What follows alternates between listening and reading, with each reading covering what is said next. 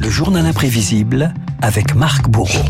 Marc, il y a 20 ans, jour pour jour, hein, demain, enfin pratiquement jour pour jour, les États-Unis étaient frappés par une série d'attentats sans précédent. C'était bien sûr le 11 septembre 2001 à New York et vous revenez ce matin euh, sur cette journée, sur cet événement qui allait changer la face du monde. Et ce mardi 11 septembre au matin, Renault, c'était un jour pourtant de rentrée des classes et d'élections municipales à New York. Un beau soleil régnait sur Manhattan, mais dans le ciel bleu, ce mardi se préparait une catastrophe. 8h15 heure locale, la compagnie American Airlines reçoit l'appel d'une de ses hôtesses de l'air. Elle est à bord du vol numéro 11 qui doit relier Boston à Los Angeles.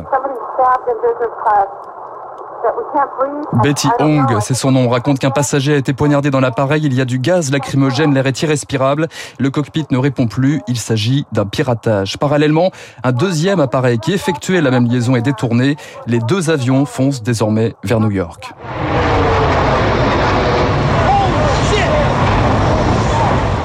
8h46 à Manhattan, le vol numéro 11, 81 passagers dont 5 terroristes frappent de plein fouet la tour nord du World Trade Center.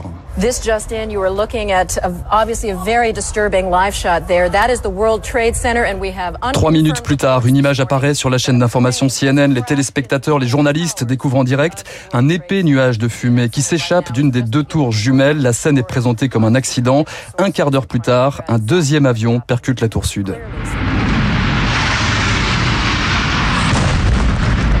Oh, there's another one. Another plane just hit. Right? Oh my gosh. Another plane has just hit. It hit another building. La scène surréaliste se déroule cette fois devant les caméras du monde entier. 9h03 à New York, 15h03 en France, TF1, France 2, France 3 bousculent leur programme. Bonjour à tous, ce flash spécial pour vous annoncer ces très spectaculaires explosions. Les deux premiers attentats ont eu lieu à New York sur le World Trade Center, qui est le symbole de la puissance américaine. Vous découvrirez cette image absolument incroyable du deuxième avion qui est venu donc se cracher, s'incruster dans la deuxième tour du World Trade Center. Sur les images, justement, on distingue certains employés qui appellent aussi à l'aide depuis leurs fenêtres. D'autres sautent dans le vide pour échapper aux flammes. Dans la rue, les gens sont partagés entre sidération et panique. Et pourtant, au même moment, à 2000 km de New York.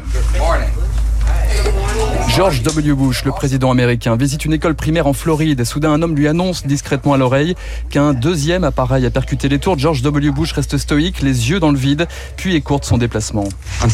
Malheureusement, nous allons rentrer à Washington. Nous avons vécu une tragédie nationale. Deux avions se sont écrasés dans le World Trade Center dans ce qui ressemble à une attaque terroriste contre notre pays. Observons maintenant un moment de silence. George Bush monte dans US Air Force. Un quart d'heure plus tard, les États-Unis sont frappés par un troisième attentat. Dernière minute, ces images sont celles du Pentagone. Donc nous sommes à Washington, le ministère de la Défense, le siège des armées américaines qui est en feu. Autrement dit, il y a bien eu une nouvelle explosion, il y a bien eu un nouvel attentat. Un quatrième et dernier appareil s'écrase ensuite dans un champ en Pennsylvanie. Pendant ce temps à New York, la tour sud en flammes s'effondre sur elle-même. Une demi-heure plus tard, la seconde tour disparaît. Scène de panique dans la rue. Manhattan est plongée dans un brouillard de poussière et de débris. Sur la télé américaine, les journalistes sont abasourdis. Écoutez Renault, le long silence qui pèse à la télévision. Oh my God. Oh. Both towers down. Both trade towers, where thousands of people work. Des silences et des mots forts, ceux du maire de New York également. Conférence de presse de Rodolphe Giuliani. Un reporter lui demande combien de victimes sont à déplorer. Je ne pense pas que nous voulions spéculer sur cela. Le nombre de victimes sera supérieur à ce que chacun d'entre nous peut supporter. Au total, 2977 personnes perdent la vie, plus de 2700 rien que dans les Twin Towers. L'émotion est mondiale. À 20h en France, le président Jacques Chirac s'exprime depuis l'Elysée. Jamais aucun pays dans le monde n'a été la cible d'attentats terroristes d'une telle ampleur ni d'une telle violence. Aux États-Unis, George W. Bush, lui, s'adresse à la nation. Il est à la Maison-Blanche.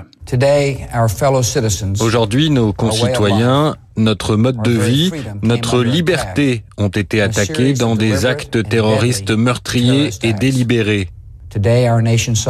Aujourd'hui, notre pays a vu le diable. Nous ne ferons aucune distinction entre les terroristes qui ont perpétré ces actions et ceux qui les protègent.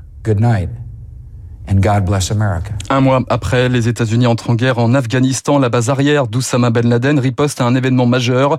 Tout le monde se souvient encore de ce qu'il faisait ce 11 septembre 2001. Voilà, la bande son du, du 11 septembre 2001, toujours aussi forte 20 ans après. Ce 11 septembre, merci Marc, ce 11 septembre, on en reparlera avec mon invité à 8h15, Gilles Kepel, le spécialiste de l'islam. 20 ans de lutte contre le terrorisme islamique avec euh, Gilles Kepel à 8h15. 7h54 sur Radio Classique dans un instant. Le décryptage de David.